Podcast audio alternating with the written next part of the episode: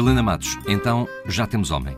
Sim, temos homem e também temos mulher. E vai ser essa mulher que vai explicar e que vai contar uh, o que é que aconteceu nessas horas em que ela esteve em Lisboa com Raymond George Sneed, mas que nós, na verdade, sabemos que se chama James Earl Ray e que é nada mais, nada menos que o assassino de Martin Luther King vai chegar a Lisboa, é bom recordá-lo, a 8 de maio.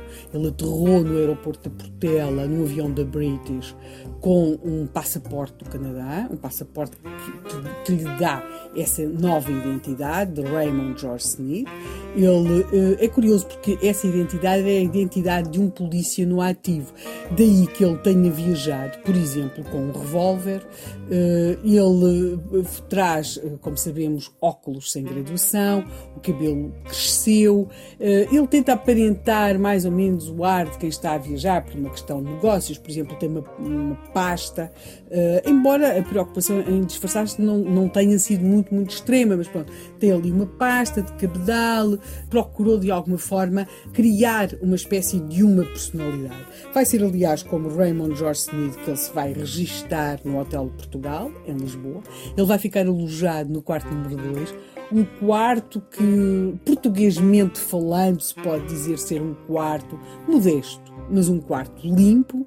Sabemos que, eh, além do Hotel Portugal, eh, Raymond George Smith, ou James Earl Ray, vai ao Texas Bar. Vai ao Texas Bar, que ficava uh, ali na Rua Nova do Carvalho, e vai sentar-se ao balcão. Aí ele vai uh, entrar em contacto com Maria. Maria tem 25 anos. E Maria é uma das tais raparigas que o empregado do Hotel Portugal vai descrever como raparigas do bar. Se quisermos, também podemos usar o termo prostituta ou qualquer outra expressão para explicar mais ou menos o que é que ele levava a estar ali. Seja como for, ele vai apresentar-se como Raymond George Snape, vão estabelecer um preço, 300 escudos, para o tempo que ela estiver com ele. Ele vai, vão, vão conversar num misto de espanhol e inglês. Ele ter-lhe-á mesmo perguntado se ela tinha algum filho e uh, vão falar de outras coisas. Por exemplo, quando estão a caminhar na rua, uh, passam por uma loja, isto é o que ela vai contar, e, e ela vê um fato de banho. Um fato de banho branquinho, e este é um termo que ela vai usar. Ele perguntou-lhe, you like? Sim, ela gostava. E ele comprou-lhe o fato de banho.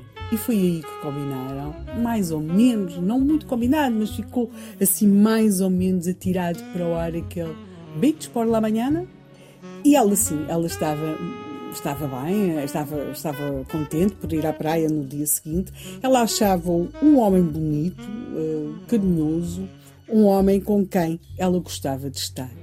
Mas na manhã seguinte, quando ela pensaria então ir à praia, o porteiro do hotel deu a indicação a Maria que uh, Raymond já não está, que ele tinha deixado Portugal.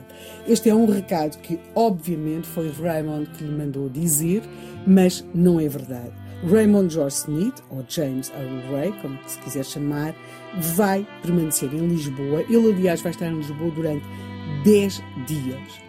O que é que ele vai tentar em Lisboa durante esses 10 dias é outra das questões não completamente respondidas que uh, se soma à outra questão com, com que já aqui chegámos, que é porque é que ele veio para Lisboa.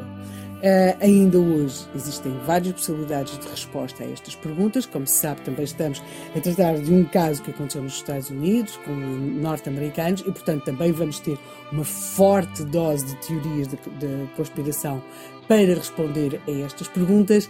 E digamos que são estas perguntas, estas questões que nós vamos continuar a tratar ao longo dos dias que nos faltam. E acrescentamos ainda mais uma questão, embora não querendo avançar muito, não é? E que é, independentemente do idioma em que a conversa com a rapariga tenha ocorrido, se não escapou nada. Mas enfim, ficamos por aqui, ficamos por aqui.